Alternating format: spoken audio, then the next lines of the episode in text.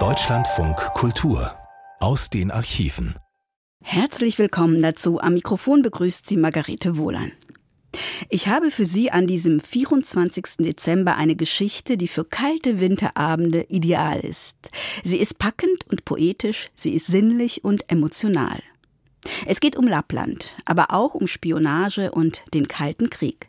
Denn die letzte Wildnis Europas, wie sie noch 1964, als diese Reportage gesendet wurde, genannt wird, lockt in den Zeiten des Kalten Krieges nicht nur Touristen an, sondern auch Agenten jeden Couleurs.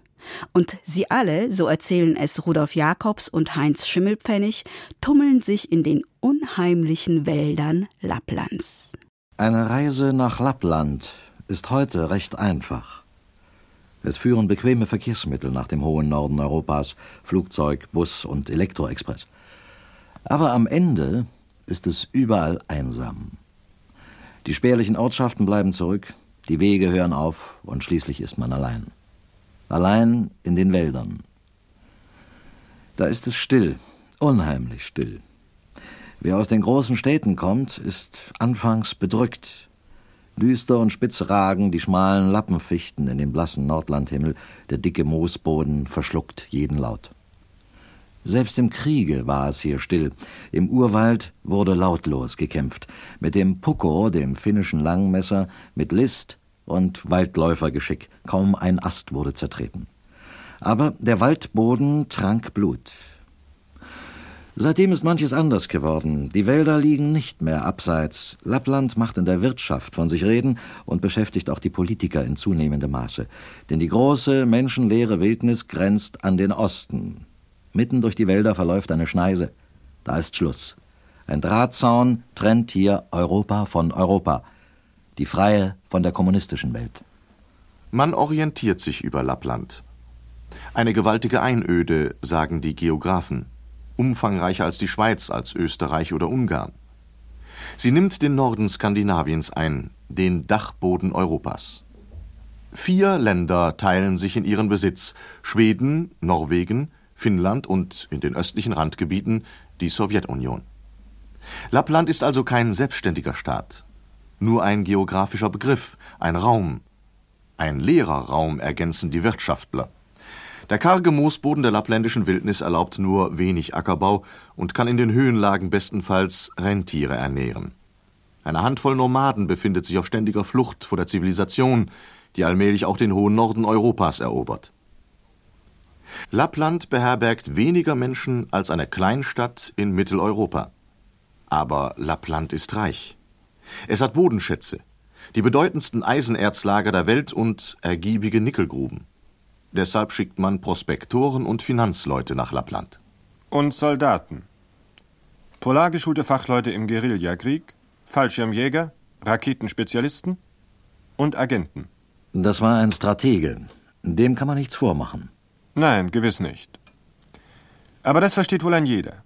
Erzlager sind Gefahrenherde. Jeder Staat verlangt heute nach Stahl.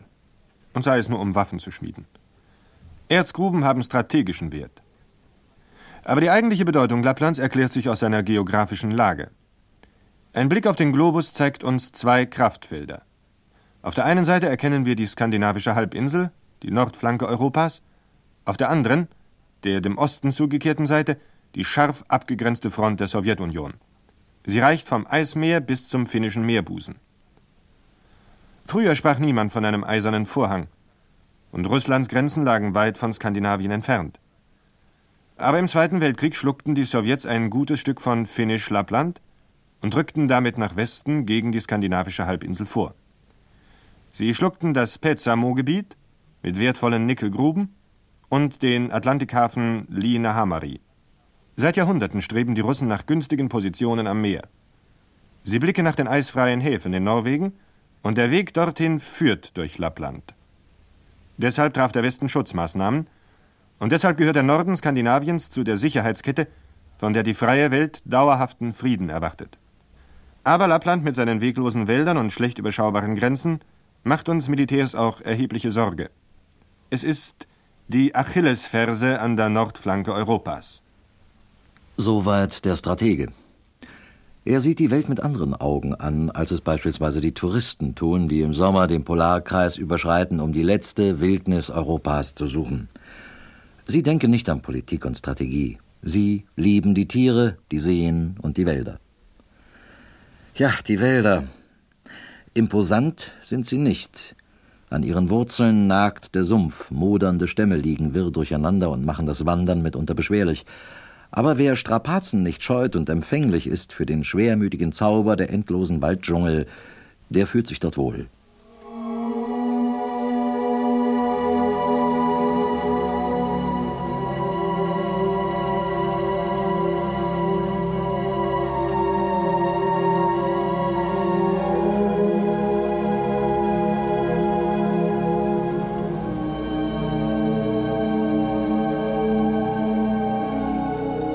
Wälder halten einen tiefen Schlaf. Zehn Monate lang verbirgt sich ihr Moosboden unter Panzern von Schnee. Glasig und starr sind die Augen der zahllosen Seen. Um die Mittagszeit schwebt ein schwaches Leuchten über der Schneewüste. Stunden darauf ist alles wieder im Polardunkel erstorben. Noch im Juli bedecken Schneeflecken das Land. Aber wo die Sonne die Erde berührt, beginnt ein emsiges Keimen. Farben leuchten auf, duftig und zart. Das Rauschen der eisbefreiten Ströme und Bäche schwingt als ewige Melodie über der Wildnis. Bis an die Knöchel versinkt der Fuß in schwellenden Polstern aus Rentierflechte, Blüten schaukeln auf zerbrechlichen Stängeln, bunte Beeren, reifen und verdorren ungenutzt. Aber auch im Sommer lastet tiefe Schwermut über den Wäldern. In den Stimmen der Vögel liegt trauriges Entsagen. Der schwere Wolkenhimmel, der fast unbeweglich auf den Tannenspitzen hängt, bedrückt das Gemüt. Es gibt keine Halbheiten in dieser Natur. Man muss sie lieben oder hassen. Aus Härte und Güte ist ihr Antlitz geformt.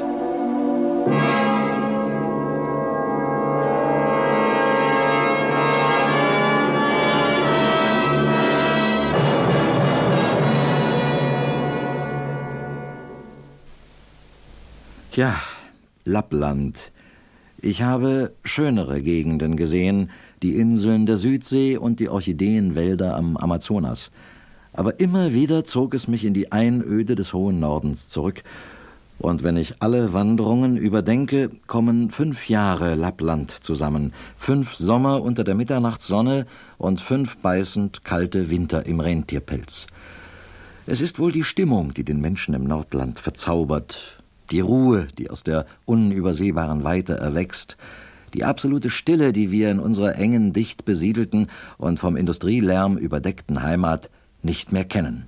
Was soll das? Bitte keine falsche Romantik. Gut, halten wir uns an die wirklichen Dinge. Natürlich streifen nicht nur Naturschwärmer durch Lappland. Ich traf auch Männer in der Einsamkeit, die mir etwas unheimlich waren. An eine Begegnung denke ich ungern zurück. Es war an der Dreiländerecke nördlich vom Inari-See, dort wo die Grenzen von Finnland, Norwegen und der Sowjetunion zusammenstoßen. Die Strategen haben diesen Punkt mit Rotstift auf ihren Karten vermerkt. Ein Tagesmarsch nördlich davon liegt Kirkenes, der norwegische Erzhafen. Von Osten her schieben sich zwei sowjetische Landzungen wie Brückenköpfe auf das Dreiländereck zu. Das verrät jede neuere Karte. Aber das Auge sieht nur gottverlassene Öde, Sumpf, Felsen und Krüppelwald.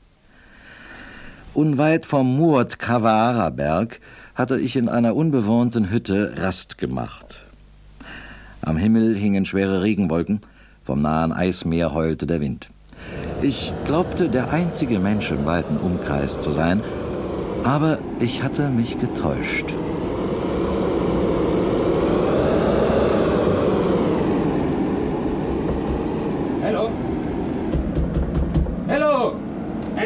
At home? Na, no.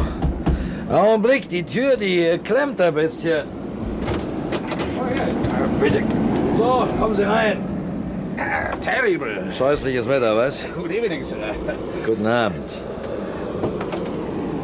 Oh, Sie sprechen Deutsch. Ist gut, sehr gut. Ich bin Deutscher. Aber legen Sie doch Ihren Anorak ab, Sie sind ja ganz durchnässt. Yes, ich auch spreche etwas Deutsch. Viel gereist. Heidelberg, München. Geben Sie das nasse Zeug mal her, ich hänge das unter die Decke, im Ofen ist noch Feuer. Many thanks. Sie können auch ein paar Fellschuhe haben. Oh, sehr gut. Vielen Dank.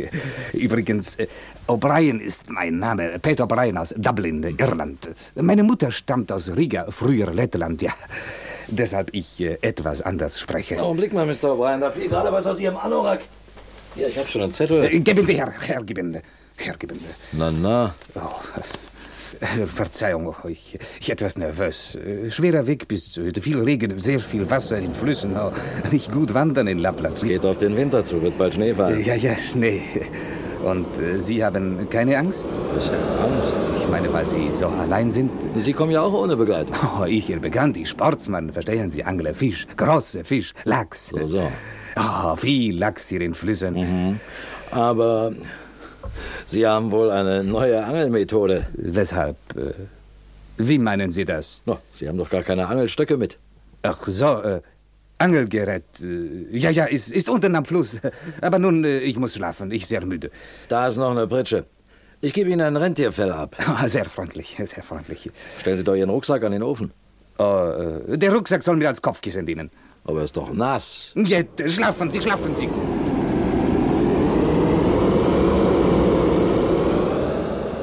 Njet, hatte der Fremde gesagt, der sich O'Brien nannte und als ihre ausgab. Mit einer unwilligen Geste war das Wort dem Fremden entschlüpft und hatte mir seine wahre Herkunft verraten. Aber was macht ein Russe auf fremdem Territorium im westlichen Lappland? In einer strategisch bedeutsamen Zone? Weshalb fischt er dort angeblich Lachse? Ich tat kein Auge zu in dieser Nacht. Der Fremde wohl auch nicht. Da war etwas zwischen uns. Das Misstrauen. Immerhin, ich hatte den Vorfall fast vergessen, als ich Mr. O'Brien zum zweiten Mal sah. Diesmal war er in Rovaniemi, in der Hauptstadt Finnisch-Lapplands. Ich trank einen Kaffee im Pojanhovi, dem komfortabelsten Hotel am Polarkreis. Der Kaffee ist dort unverhältnismäßig teuer, aber mitunter trifft man interessante Leute. Wer aus den großen Wäldern kommt, mit zerschlissenen Stiefeln und dem Geruch schmutziger Lappenhütten in der Nase, glaubt sich in den Himmel versetzt. Das Hotel Pojanhovi ist ein Prachtbau aus Stein. Aus blitzenden Nickelhähnen rinnt heißes Wasser, da gibt es Spitzendecken, Fernschreiber, ein Schönheitssalon und ein Reisebüro, das Lufttaxis besorgt. Mr. O'Brien trug einen modischen Stadtanzug und hatte sich hinter einer Zeitung vergraben. Bisweilen senkte er das Blatt und schien der Musik in der Halle zu lauschen, aber sein Kopf beugte sich dem Nebentisch zu, an dem sich einige Finnen ungeniert unterhielten. Einer war in Uniform. Ich wandte mich ab und ging zum Portier. Wohnt hier ein Mr. O'Brien? fragte ich ihn. Nein, lautete die Antwort. Ich zeigte auf meinen Bekannten aus dem Lapplandwald. Das ist Monsieur Pluquet, sagte der Portier. Ein Professor aus Brüssel, er fängt Schmetterlinge. Keine Lachse, wollte ich fragen, beließ es aber bei einem ironischen Lächeln. Auch der Hotelportier grinste, als er zu Mr. O'Brien alias Monsieur Pluquet hinüberschaute. Anscheinend traute er dem Hotelgast auch nicht so recht. Denn, wie gesagt, es kommen nicht nur Touristen nach Lappland. Es verschwinden auch andere Leute im Wald. Alle haben irgendein Hobby. Sie sammeln Pflanzen, Käfer, Schmetterlinge oder angeln Lachse. Aber heimlich machen sie Notizen, zeichnen Lagepläne und richten ihre Kleinkameras auf verbotene Ziele. Der Hotelportier zuckte die Achseln und schwieg. Im Land der tausend Seen hat man sich an nüchternes Denken gewöhnt. Auch Regierungsbeamte, Offiziere und Journalisten verstummen, wenn ein Gespräch ins Politische gleitet. Finnland ist klein und lebt im Schatten des roten Giganten. Finnland und die Sowjetunion sind überdies miteinander verbündet. Zwischen beiden Ländern besteht ein Freundschafts- und Beistandspakt, der bis 1975 läuft und unaufkündbar ist. Die Finnen müssen mit ihrem starken Nachbarn auskommen. Aber sie legen Wert auf die Feststellung, dass ihr Land nicht hinter dem eisernen Vorhang liegt. Sie leben mit dem Blick nach Westen. Finnland bemüht sich um eine strenge Neutralitätspolitik. Mit geradezu seiltänzerischer Geschicklichkeit bewegen sich seine Staatsführer auf dem schmalen Grat der Unabhängigkeit zwischen Ost und West. Aber die lange Grenze mit Russland macht ihnen Sorge. Sie ist schwer zu überwachen und weit offen für jede Art von kommunistischem Eindringen.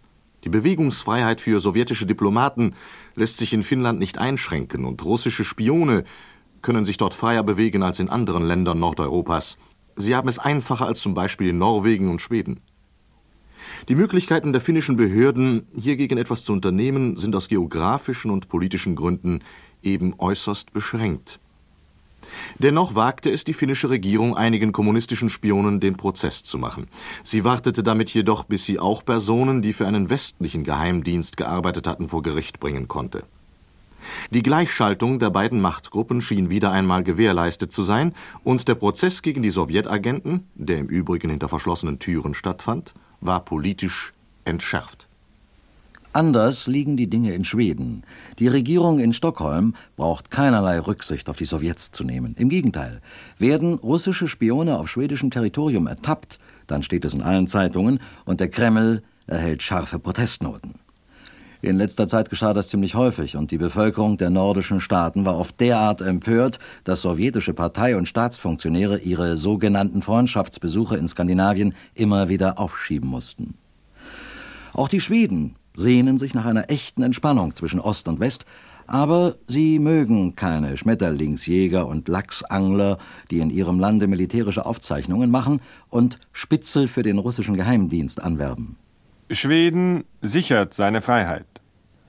Es ist das einzige Land mit einer sozialdemokratischen Regierung, das unmittelbar nach dem Kriege, in dem es neutral blieb, ohne Unterbrechung und in verstärktem Maße weitergerüstet hat. Obwohl Schweden nicht zur Verteidigungsgemeinschaft der NATO gehört, unterhält es eine der stärksten und modernsten Armeen Europas. Im Gegensatz zu Finnland und Norwegen ist Schweden bereits seit Jahrzehnten gegen einen möglichen Angriff aus dem Osten gewappnet. Die größte Gefahr für Schweden besteht in einem überraschenden Angriff. Aber die strategische Stärke des Landes liegt in seinen unwegsamen Wäldern, Sümpfen und Gebirgen. Die Natur hat sich mit dem Generalstab verbündet. Und im schwierigen Gebiet ist der schwedische Soldat zu Hause. Die Manöver längs der Erzbahn konzentrieren sich auf Waldkampf, Polarkrieg und Partisanentaktik. Ich denke da an ein Erlebnis zurück, das ich im Polarwinter hatte. Wieder einmal lebte ich allein in einer Hütte und hatte tagelang keinen Menschen gesehen. Da schreckte mich eines Nachts ein Geräusch aus dem Schlaf. Es war, als schlurften tausend Skier über den Frostboden. Ich stürzte ans Fenster und sah einen gespenstischen Zug durch den Schnee ziehen, Soldaten in Tarnhemden vom grünen Geisterglanz des Nordlichts überstrahlt. Menschen, von deren Existenz in dieser Öde ich nichts ahnte. Es war wie ein Spuk.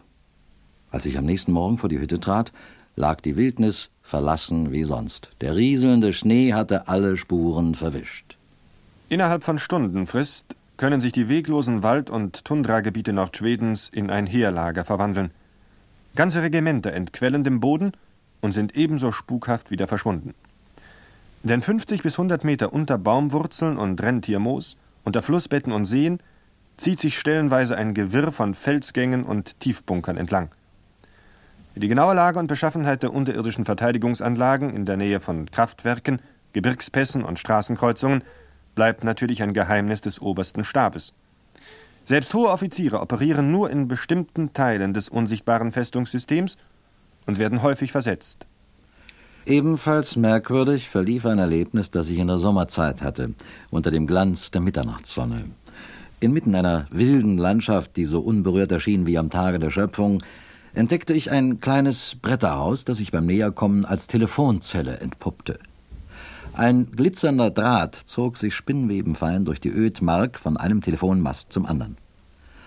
Offenbar war das Telefon seit Monaten nicht mehr benutzt worden. Unter dem Fernsprechkasten der Königlich Schwedischen Telegrafengesellschaft hatte sich ein Lemmingpärchen eingenistet. Ich drehte an der altmodischen Kurbel und hob den Hörer ab, die Membrane knackte, und dann meldete sich eine helle Stimme. Vermittlung Kiruna. Wie bitte? Wer ist dort? Kiruna, das Fernsprechamt. Ach so. Äh, ja, das liegt aber weit weg. Nur 100 Kilometer, mein Herr. Wen wollen Sie sprechen? Ach, äh, eigentlich niemand. Ich wollte bloß mal sehen, ob das Ding funktioniert. Die äh, Telefonmasten, äh, die stehen ganz schief. Daran ist wohl der letzte Schneesturm schuld. Naja, vielleicht. Eine tolle Wildnis hier, muss ich sagen. Unter dem Fernsprechkasten haust ein Lemmingpärchen. Aber verzeihen Sie die Störung. Hat mich riesig gefreut. Eine Frauenstimme in der Einsamkeit. Auf Wiedersehen. Hallo, hallo, einen Moment. Noch, mein Herr. Ja, bitte? Vergessen Sie nicht, den Apparat wieder auf Empfang zu stellen, sonst schlägt die Glocke nicht an. Wie Sie wünschen. Doch für wen soll denn die Glocke läuten? Etwa für das Lemmingpärchen? Hier wohnt doch kein Mensch. Trotzdem, stellen Sie den Apparat auf Empfang. Die Bestimmung verlangt es. Hi, hi. Hi, hi heißt auf Wiedersehen, guten Tag oder es ist alles in Ordnung. Auch der Autor sagte Hi, hi, stellte den Apparat auf Empfang und überließ die Telefonzelle wieder dem Lemming-Pärchen. Dann wanderte er nachdenklich weiter, und plötzlich kam ihm die Erklärung, weshalb glitzernde Telefondrähte an abgelegenen Stellen in der Ödmark enden, scheinbar im Nichts. Die Leitungen halten ein großes Gebiet unter Kontrolle, das trotz seiner Abgeschiedenheit eine Aufgabe hat. Es gehört zu den Ausweichquartieren eines groß angelegten Evakuierungsprogramms für die schwedische Bevölkerung im Kriegsfall. Denn sicherer als die Tiefbunker in den Städten durften die unermesslichen weiten Einöden des Nordens sein, in denen Menschen fast unsichtbar werden. Nach einem Räumungsschlüssel für die Stunde X sollen in Schweden mehr als drei Millionen Stadtbewohner evakuiert werden. Das sind 40 Prozent der gesamten Bevölkerung. Auch einfache Telefondrähte in Lappland, die ursprünglich für andere Zwecke gelegt wurden, vielleicht für ein Erzsucherkommando, für ein Lappenlager oder einen Wettertrupp, gehören heute zur strategischen Planung der schwedischen Militärs- und Luftschutzexperten. Über die einsamen Leitungen lassen sich im Ernstfall Anordnungen vermitteln, wenn Menschenmassen im Hinterland Schutz suchen. Sie sind wie ein Rettungsring, von dem man hofft, dass er niemals gebraucht wird. Unweit der kleinen Telefonhütte stieß ich auf einen Stacheldrahtzaun. Dahinter lag ein niedriger Hügel, in den eine höhlenähnliche Öffnung hineinführte. Das mannshohe Loch war von einer Stahltür verschlossen, und über allem prangte ein verwittertes Schild Betreten verboten, militärische Sperrzone. Schwedens drei Wehrmachtsteile besitzen mehrere tausend unterirdische Bunker. Darunter einige von Boxhallenformat, die notfalls auch der Zivilbevölkerung zur Verfügung stehen. Hinter unscheinbaren Einschlupflöchern führen Treppenschächte in schwindelnde Tiefen hinab, zu Schlaf- und Aufenthaltsräumen, zu Großküchen, Hospitälern und Schreibstuben. Militärs aller Waffen arbeiten in diesen Hirnzellen der Landesverteidigung mit Vertretern des zivilen Luftschutzes Hand in Hand. Es mag überraschen, dass die größten Schutzkeller der Welt in einem Lande gebaut werden, das seit 150 Jahren keinen Krieg mehr geführt hat und vom Bombenhagel verschont blieb. Aber die Schweden meinen, solche Schutzmaßnahmen mindern die Gefahr einer Panik herab, wenn es in der Welt wieder einmal kriselt, und stellen gewissermaßen eine psychologische Schutzimpfung dar. Jedenfalls, die Schweden sind wachsam. Auch in Zeiten der politischen Entspannung vergessen sie nicht, dass sie in einer Art Niemandsgebiet leben, zwischen den NATO-Mächten des Westens und zwischen dem Militärblock des Ostens. Ja, Schweden ist ein neutrales Land, doch eben deshalb ist man dort gewohnt, aus eigenem Antrieb zu handeln. Die Schweden haben, wie gesagt, keine Verbündeten, aber sie haben den Fels. Lange sahen sie in dem Granit- und Gneisgestein ihrer Heimat nur eine stiefmütterliche Beigabe der Natur. Heute sind sie froh darüber, denn notfalls werden sie sich unter diesen Felsen verkriechen. Der langgestreckte harte Panzer bildet den Grundstock des militärischen und zivilen Verteidigungsprogramms. Die Schweden nennen es das Unternehmen Granit. Zum Unternehmen Granit gehört auch eine Geschichte, die ich aus zuverlässiger Quelle in Schweden erfuhr, eine Geschichte, die sich wie ein Märchen anhört und doch Wirklichkeit ist. Eines Abends kaufte der Handwerker Per Lindström eine Zeitung, um die letzten Fußballmeldungen zu überfliegen. Dabei bemerkte er ein fettgedrucktes Inserat. Es hatte nichts mit Fußball zu tun, aber es interessierte ihn doch. Ein neuartiges Industrieunternehmen suchte junge Männer für besondere Aufgaben und sicherte ihnen eine dicke Lohntüte zu. Per Lindström stand in einem guten Arbeitsverhältnis. Als Autoschlosser verkaufte er jeden Handgriff so teuer wie möglich. Aber er wollte es noch besser haben. Deshalb steckte er das Inserat in die Tasche und begab sich zur Geschäftsstelle des neuartigen Industrieunternehmens. Er wurde zu einem Herrn geführt, der wie ein Gelehrter aussah und sonderbare Fragen stellte. Äh, sagen Sie mal, Herr Lindström, nichts für ungut, aber leiden Sie unter Depressionen? Wie bitte? Ich meine, haben Sie Anlage zur Schwermut? Nicht, dass ich wüsste. Lieben Sie ernst oder leichte Musik? Leichte, nach Möglichkeit Jazz. So, so, umso besser. Soll ich was vorpfeifen? Nein, danke, das können Sie später tun, wenn Sie erst mal unten sind. Wo? Unten, mein Freund. Wir kommen gleich darauf zu sprechen. Aber bitte, wie ist denn Ihr Blutdruck? Äh, keine Ahnung. Sie atmen normal, Asthma scheidet Ihnen nach aus. Aber die Augen, leiden Sie unter künstlichem Licht? Bekommen Sie Augenjucken? Antworten Sie bitte. Zum Teufel, was soll das? Ich wollte mich bei einer Industriefirma bewerben, nicht bei einem Doktor. Schon recht, junger Mann. Aber jetzt sind Sie bei mir. Ja, ich bin Arzt, Nervenarzt, Psychiater. Aber ich stehe im Dienst der Gesellschaft. Bevor sich das Personalbüro einschaltet, muss ich alle Bewerber erst testen. Testen? Wozu denn? Unser Werk ist kein gewöhnliches Werk. Es liegt tief unter der Erde, bis zu 33 Meter unter Granitfelsen. Die Arbeitsbedingungen sind nicht alltäglich. So, so. Ja, aber das ist nichts für mich. Ich bin kein Bergmann. Nicht doch. Sie kommen in eine moderne Fabrik. Fabrik? Unter der Erde? Ja, gewiss. Unser Werk stellt Flugzeuge her, in erster Linie Düsenjäger. Sie verstehen doch etwas von Motoren, nicht wahr? Das schon, aber. Sprechen Sie nur. Ich bin gewöhnt, in frischer Luft zu arbeiten. Nun, frische Luft sollen Sie haben. Die Arbeitsverhältnisse sind durchaus gesund. Sie fahren mit einem Lift in die Tiefe, es gibt große Werkhallen dort unten, Sie finden behagliche Freizeiträume, Toiletten, Duschräume und eine Kantine mit Radiomusik. Ja, wir haben an alles gedacht. Nur die Sonne können wir Ihnen nicht ersetzen. Sie arbeiten natürlich bei künstlichem Licht. Na schön. Aber wozu? Weshalb kriecht man in die Erde, um Flugzeuge zu bauen? Flugzeugwerke sind mitunter gefährdet. Ich meine im Ernstfall. Ach so. Man muss ja heute an alles denken. Lebenswichtige Betriebe werden versteckt unter Panzern aus Gneis und Granit. Unser eigenes Werk ist nur der Anfang eines großen Entwicklungsprogramms. Ja, und deshalb muss ich Sie testen. Aber ich will nicht. Äh, ich tauge nicht zum Höhlenmenschen. Na, na, junger Mann, was unsere Vorfahren konnten, das bringen Sie doch auch noch fertig. Glauben Sie mir, die Umgewöhnung ist gar nicht so schwer. Woher wissen Sie denn das? Aus Erfahrung, mein Freund.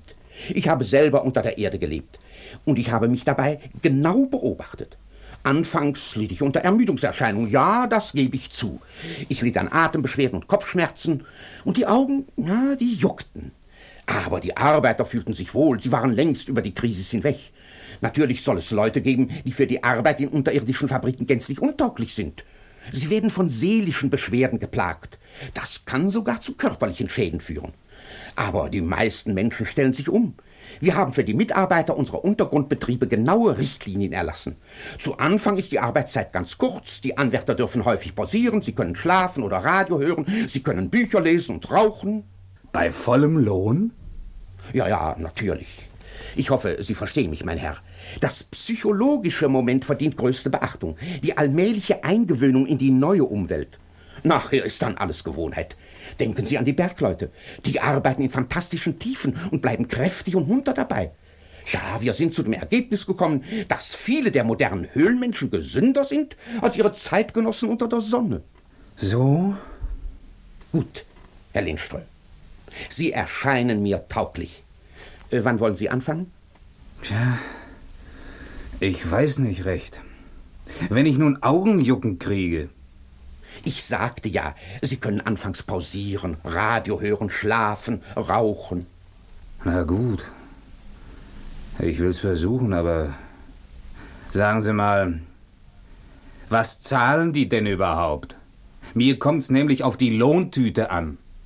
Ach so, ja. Damit habe ich nichts zu tun. Ich bin lediglich als Psychiater verpflichtet. Alles andere ist Sache der Personalabteilung. Zwei Stockwerke tiefer, dritte Tür links, guten Tag. So wie dem Autoschlosser Per Lindström ergeht es vielen anderen Schweden. Sie wechseln ihren Arbeitsplatz und ziehen unter die Erde. Erst zögernd und auf Probezeit, dann mit Jahresvertrag und noch länger. Gut 15 Jahre sind vergangen, als die modernste Flugzeugfabrik Schwedens zum großen Teil von der Bildfläche verschwand. Sie legte sich selbst eine Tarnkappe um, indem sie ihre wichtigsten Produktionsabteilungen in die Erde versenkte. Unter einer natürlichen Decke aus Erdreich und Fels, in Tiefen, die kein Maulwurf durchwühlt, entstehen Düsenmaschinen, die für Höhenflüge bis zur Stratosphäre bestimmt sind. Aber auch Schiffsmotoren werden unter der Erde gebaut und die Waffenfabriken des Bofors-Konzerns haben ihre Laboratorien und wichtigsten Werkstätten gleichfalls in die Tiefe verlegt. Der Panzer, der die riesigen Betonräume schützt, ist bis zu 33 Meter dick und die Arbeiter hoffen, dass er notfalls auch einer Atombombe standhält. Aber lange bevor man an Kernspaltung dachte, an Sputniks und Raketenwaffen, wurden in Schweden bereits Kraftwerke erbaut, die zum Teil unsichtbar sind. 50 Kilometer nördlich vom Polarkreis, in den stillen Urwäldern Lapplands, besuchte ich das Elektrizitätswerk von Porjus, das Erzgruben und Bahnlinien mit Kraftstrom versorgt. Brausende Wasserfälle und Stromschnellen bilden unerschöpfliche Energiequellen, die ein fast unberührtes Land der Industrie erschließen. Der erste Spatenstich für das Kraftwerk wurde vor einem halben Jahrhundert getan. Schon damals war man bemüht, die Anlage gut zu verstecken. Um einen Blick auf die mächtigen Generatoren zu werfen, musste ich mit einem Lift in die frostige Tiefe hinabfahren. 60 Meter unter Granitbuckeln und Baumwurzeln stand ich in einem Maschinensaal, lang und hoch wie ein Kirchengewölbe. Das größte unterirdische Kraftwerk der Welt arbeitet heute bei Kilforsen, ebenfalls in Nordschweden. Über den Bauplänen geisterte erstmals das Gespenst der Atomfurcht. Schwedische Tiefbauspezialisten waren deshalb bemüht, die wichtigste Energieanlage des Landes gegen alle Gefahren der Außenwelt vollständig abzuschirmen. Mit einem Aufwand von 120 Millionen Kronen wurden mächtige Höhlen in den Felsboden gesprengt. Die dabei fortgeräumten Gesteinsmassen entsprechen etwa dem Volumen der Cheops-Pyramide.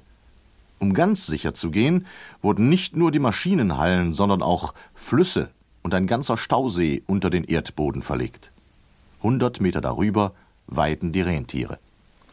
Über einige Projekte des Unternehmen Granit wird Stillschweigen bewahrt. Sie ruhen in den Panzerschränken militärischer Dienststellen. Das gilt auch für den Bau von unterirdischen Häfen. Einige solcher Schiffsbunker wurden inzwischen fertiggestellt. Sie führen tunnelartig in gebirgige Felsküsten hinein und können U-Boote und Zerstörer aufnehmen. So viel ist bekannt. Alle sonstigen Verlautbarungen stützen sich auf Gerüchte denn die gespenstischen Schlupfwinkel zwischen dem Schärenflur liegen sämtlich in militärischen Sperrzonen. Genauso wie die Stützpunkte der schwedischen Luftwaffe. Mehrere Fliegerhorste verbergen sich ebenfalls tief unter der Erde.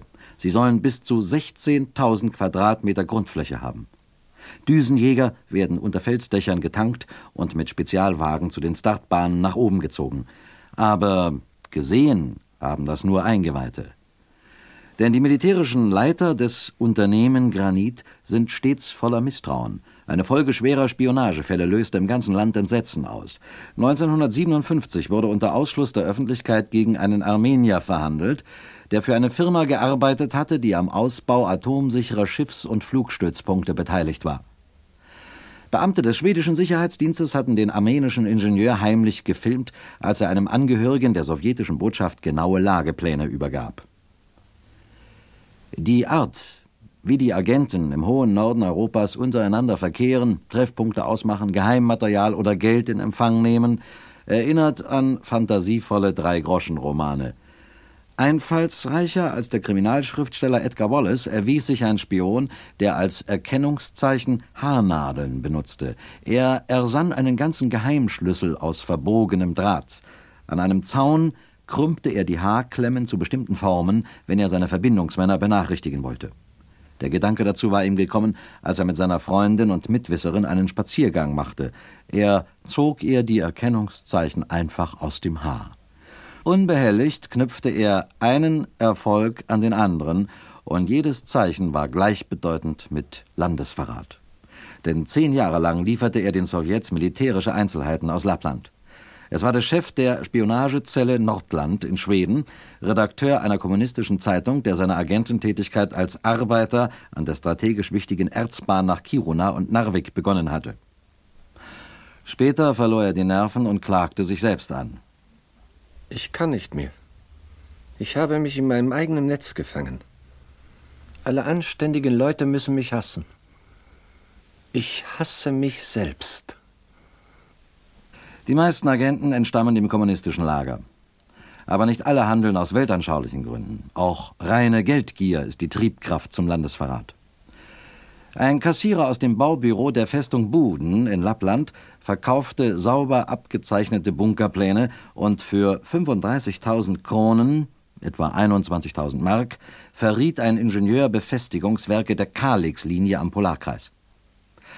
Das ist nicht viel Geld für die Preisgabe einer Verteidigungsanlage, die über das Schicksal eines ganzen Landes entscheiden kann und deren Umbau die schwedischen Steuerzahler seitdem viele Millionen Kronen gekostet hat. Der bisher größte Spionagefall in der Geschichte Schwedens wurde 1963 aufgedeckt. Leider 15 Jahre zu spät. Denn so lange hatte ein hoher Offizier der schwedischen Luftwaffe, Oberst Wennerström, den Sowjets geheimes Material zugespielt. Der im Juni vergangenen Jahres verhaftete Offizier arbeitete als Abteilungsleiter im militärischen Stab des Verteidigungsministers. Für Schweden bedeutet dieser neueste Spionageskandal, dass die gesamte Verteidigungsplanung von Grund auf umgestellt und neu eingerichtet werden muss. Viele Spionagefälle bleiben absichtlich im Dunkeln. Denn die Abwehrstellen in Skandinavien glauben der Sicherheit ihrer Länder besser zu dienen, indem sie manches verschweigen. Aber das Gespenst des Verrats geht weiter um. Seit Jahren fliegt ein Spionagering nach dem anderen auf, nicht nur in Schweden, auch in den anderen nordischen Ländern. Die meisten dieser Skandale scheinen miteinander in Zusammenhang zu stehen und deuten auf eine gemeinsame Spur. Die Spur führt nach Russland. Genauer gesagt, sie führt in den Norden der Sowjetunion nach der Stadt Murmansk am Eismeer. In Murmansk sitzt das Kommando Nord des sowjetischen Komitees für Staatssicherheit, kurz KGB genannt. Von dort aus laufen die roten Agentenfäden in alle Teile Nordskandinaviens. Ein russischer Offizier der Nachrichtenzentrale zog es vor, über die Grenze nach Norwegen zu laufen und die Freiheit des Westens zu wählen. Zum Dank für das gewährte Asyl verriet er einen Spionagering in Nordnorwegen, den er von Murmansk aus selber aufgebaut hatte. Norwegen liegt beinahe in Sichtweite von Murmansk. Es liegt im Fadenkreuz des Roten Generalstabs. Der Norwegen ist Mitglied der NATO. Es bildet die Nordflanke der Atlantischen Verteidigungsgemeinschaft. Und alles, was dort geschieht, muss für die Sowjets von brennendem Interesse sein. Im Futter seiner Brieftasche brachte der Überläufer aus Murmansk ein Verzeichnis aller in Nordnorwegen tätigen Spione mit. Ihre Aufgabe umriss er mit folgenden Worten. Die Leute hatten uns Mitteilungen über die Flugbasen der NATO zu machen und über die Radaranlagen am Varangerfjord. Als Vorfeld für Radarwarnungen ist das dünn besiedelte Gebiet unter dem Nordkap für den Westen von außerordentlicher Bedeutung. Der Varangerfjord ist das Auge der NATO nach Osten. Und von hier aus, von Kirkenes, Vatsö und Jardö, besteht eine Nachrichtenverbindung zur atlantischen Gegenschlagflotte. Im Bereich der westlichen Radarbeobachter liegt das Sperrgebiet der russischen Murmanküste. Norwegen und die Sowjetunion sind nach dem letzten Weltkrieg Nachbarn geworden. An einem reißenden Wildfluss im Pasviktal stehen sich die Grenzposten beider Länder stumm gegenüber. Die Urwaldfront ist 196 Kilometer lang. Es gibt keinen Grenzverkehr, keine einzige Lücke im nördlichsten Teil des Eisernen Vorhangs. Stellenweise besteht er tatsächlich aus Stahl, genauer gesagt aus einem Drahtzaun, der 80 Kilometer von der Eismeerküste landeinwärts über hügelige Tundra verläuft. Dann bildet der Flusslauf des Passvik die Grenze. Am norwegischen Ufer sah ich ein Schild. Warnung. Das Überqueren der Grenze von Norwegen nach der Sowjetunion ist bei Strafe verboten. Wer diese Anordnung nicht befolgt, setzt sich der Gefahr aus, beschossen zu werden. Der Polizeipräsident von Südvaranger. Am russischen Ufer soll es keine Anschläge geben. Dort wird ohne Warnung geschossen. In der Zeitung Finnmarken fand ich praktische Hinweise zur Grenzorientierung. Aber trotz solcher Vorsichtsmaßnahmen kommt es bisweilen zu Zwischenfällen. An einer Stelle tritt die Grenze nämlich auf das Westufer des Pasvik-Flusses über und bildet einen Brückenkopf, praktisch auf norwegischem Boden. Aus der Zarenzeit blieb hier eine griechisch-orthodoxe Kapelle zurück, ein Heiligtum der russischen Skoldlappen. Von den kommunistischen Bewachern wird die religiöse Stätte nach außen hin in Ordnung gehalten, als wollten sich die Vertreter des Kreml einen Grund für ihren Aufenthalt an der alten Kultstätte verschaffen. Lächelnd beharren sie auf dem Vorrecht längst ermordeter zaristischer Popen, das Gebiet um die Kapelle zu betreten. Denn von der unbenutzten Kapelle Boris Gleb ist es nur ein Spaziergang von knapp einer Stunde nach den norwegischen Erzgruben von Björnevatn und den Zipfeln tiefreichender Fjorde. Ahnungslose Touristen, die von dem empfindlichen Punkt an der Grenze nichts wussten, sahen sich bei der Kapelle plötzlich von Wachtposten der Roten Armee umringt, und einige Irrläufer gelangten erst nach wochenlanger Haft über Murmansk oder gar Moskau in die Heimat zurück. Wie es am Ende Europas so hergeht, an der nordöstlichen Grenze der freien Welt, kann am besten Torbjörn Hansen erzählen, ein Bauer und Flussfischer vom norwegischen Ufer. Torbjörn Hansen ist ein stattlicher Mann. Er überragt alle Grenzpfähle. Seine Haut ist braun gegerbt wie Leder und seine Fäuste sehen zum Fürchten aus. Seit drei Jahrzehnten ist er dabei, den Urwald zu roden, um Weideland für ein paar Kühe zu gewinnen. Sein Blockhaus steht genau am Passwegfluss. Der Grenzer zeigte nachdenklich auf das andere Ufer, als ich ihn in seiner Einsamkeit besuchte. Früher, da fuhr ich jeden Tag über den Fluss. Drüben war Finnland, oder besser gesagt, wir lebten alle wie in einem Land. Jetzt gehört das andere Ufer den Sowjets. Auf einmal liegt es in einer ganz anderen Welt. Und doch ist es nah, unheimlich nah. Als der Krieg vorbei war, ruderten einige Norweger hinüber, um die neuen Nachbarn zu begrüßen. Sie kamen erst nach Wochen zurück. Einem fehlten die Vorderzähne. Na, seitdem will keiner mehr hinüber. Wurden strenge Vorschriften erlassen. Nie über die Flussmitte hinaus, sonst wird geschossen. Bei Dunkelheit bleibt jeder zu Hause. Unsere kleinen Flussboote sind auf beiden Seiten mit der Landesflagge bemalt. wie, wie große Dampfer im Krieg. Niemand am Fluss darf einen Fotoapparat haben. Teufel und man soll nicht einmal mehr fluchen. Ich meine über die Grenze hinweg. Das gilt als Beleidigung und macht Ärger bei der Diplomatie. Ja, in einem Grenzbuch ist alles festgelegt, auf Verlangen der Russen. Nur noch der Grenzkommissar fährt ans andere Ufer. Ja, zur Konferenz mit den Russen. Er muss sich zwölf Stunden vorher anmelden, damit die Posten auf den Wachtürmen nicht schießen. Ist meistens ganz still. Der Wald schläft. Aber die Posten auf den Türmen sind wachsam. Sicher gucken sie uns jetzt ins Fenster. Als ich den Norweger unlängst zum zweiten Mal besuchte, wusste er noch besser, was am anderen Ufer geschah. Unfreiwillig war er in ein böses Abenteuer geraten, als er beim Fischen auf dem Grenzfluss von einem Sturm überrascht wurde. Torbjörn Hansen ließ seine Netze im Stich und versuchte nach Hause zu kommen.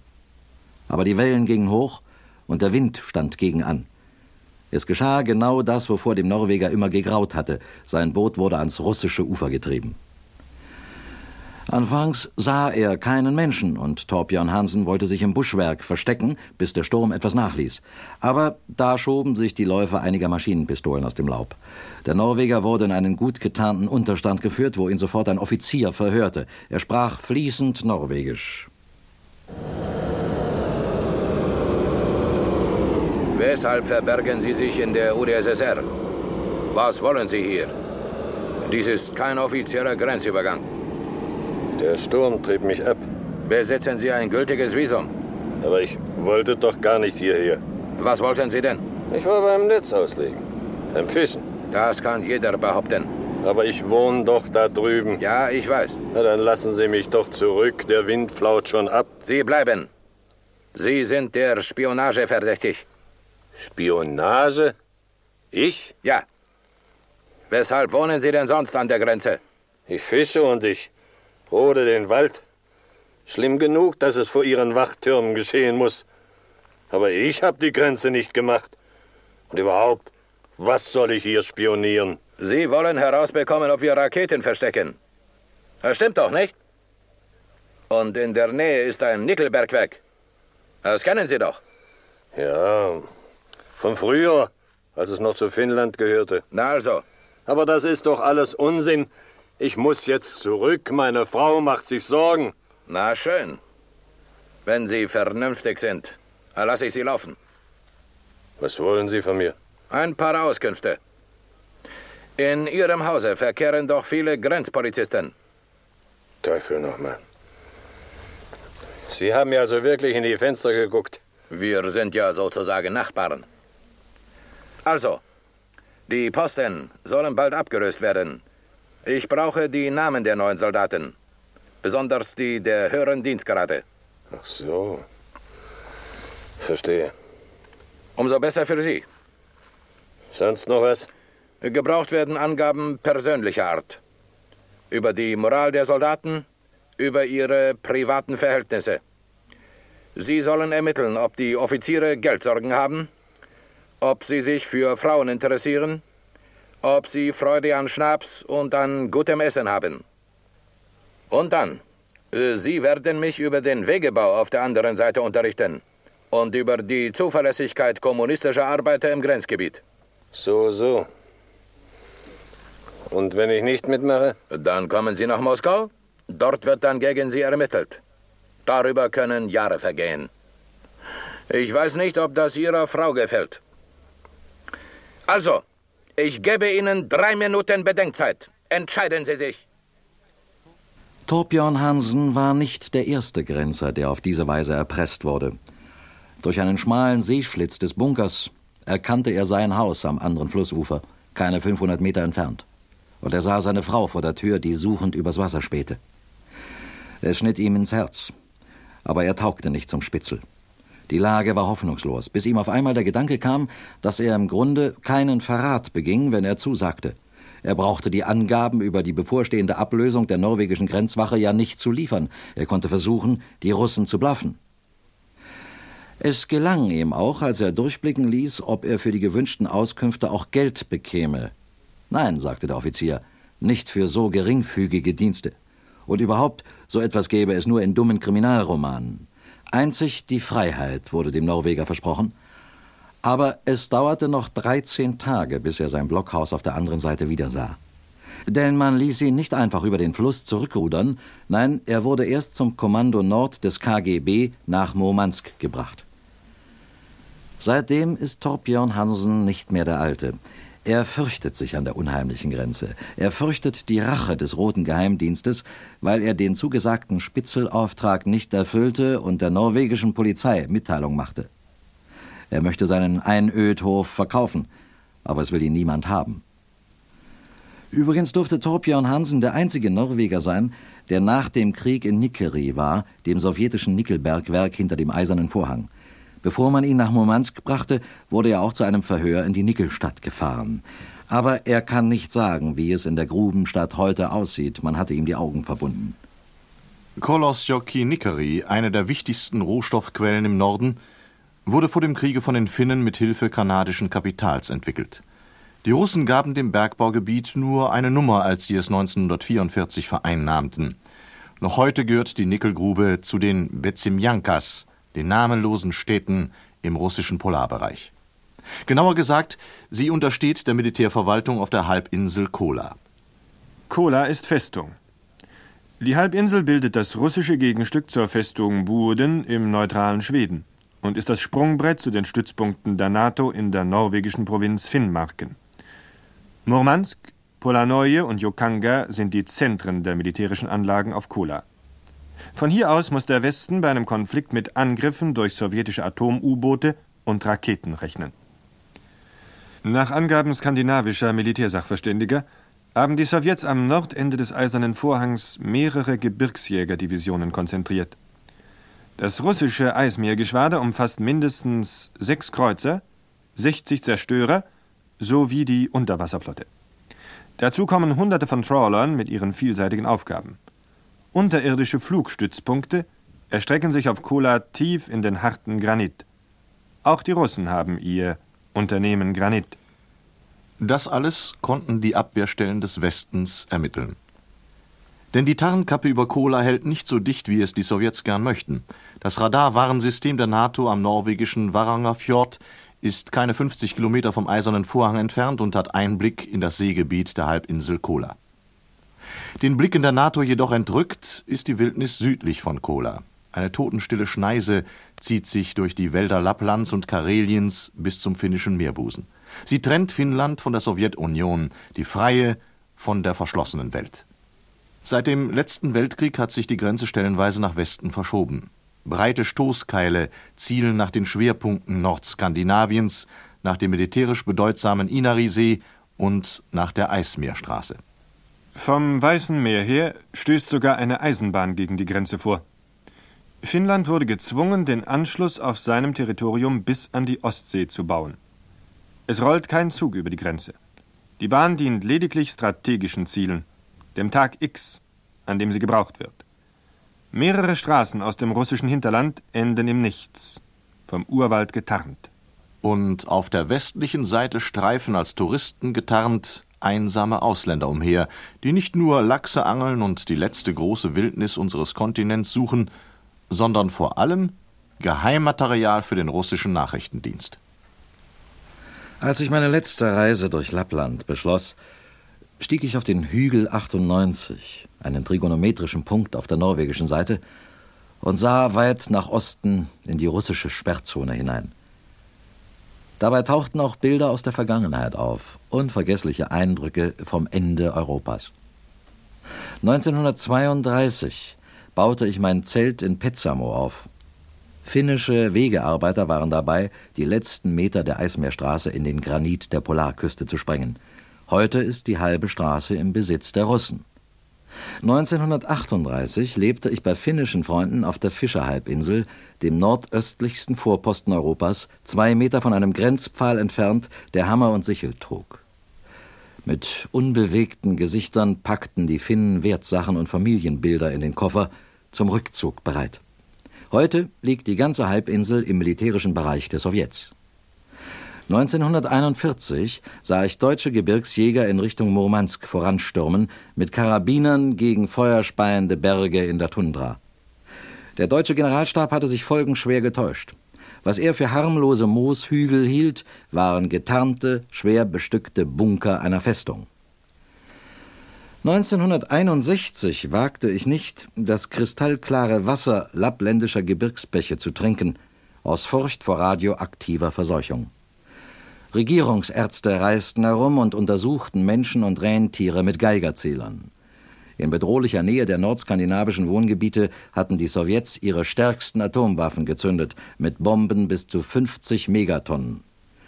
Erst als die Versuche ausgewertet waren, stimmten sie später einem Teststopp für Kernwaffen zu. In diesem Frühjahr war es im hohen Norden friedlich und still, am Pasvik-Fluss wie am Dreiländereck. Aber der Einödbauer Torbjörn Hansen neben mir sagte: Die Stille trügt. Drüben bauen sie jetzt einen Fernsehsender, mitten im Urwald. Und dieser Turm ist ausschließlich für den Fernsehempfang in Nordnorwegen bestimmt. Unser eigenes Fernsehen erreicht die nördlichsten Provinzen noch nicht. Ja, mit allen Mitteln versuchen die Kommunisten, das Land unter dem Nordkap für ihre Zwecke zu durchdringen und sturmreif zu machen. Aber die Propaganda aus dem roten Sperrgebiet wird kaum etwas nützen, denn wir haben andere Bilder vor Augen, nämlich die Wirklichkeit. Und ich werde niemals vergessen, wie ich drüben im Bunker verhört wurde, unweit von meinem eigenen Haus. Man spricht jetzt von Entspannungspolitik. Wäre ja schön. Aber wir bleiben wachsam. Denn die Kommunisten haben ihren Vorhang bisher um keinen Finger breit gelüftet.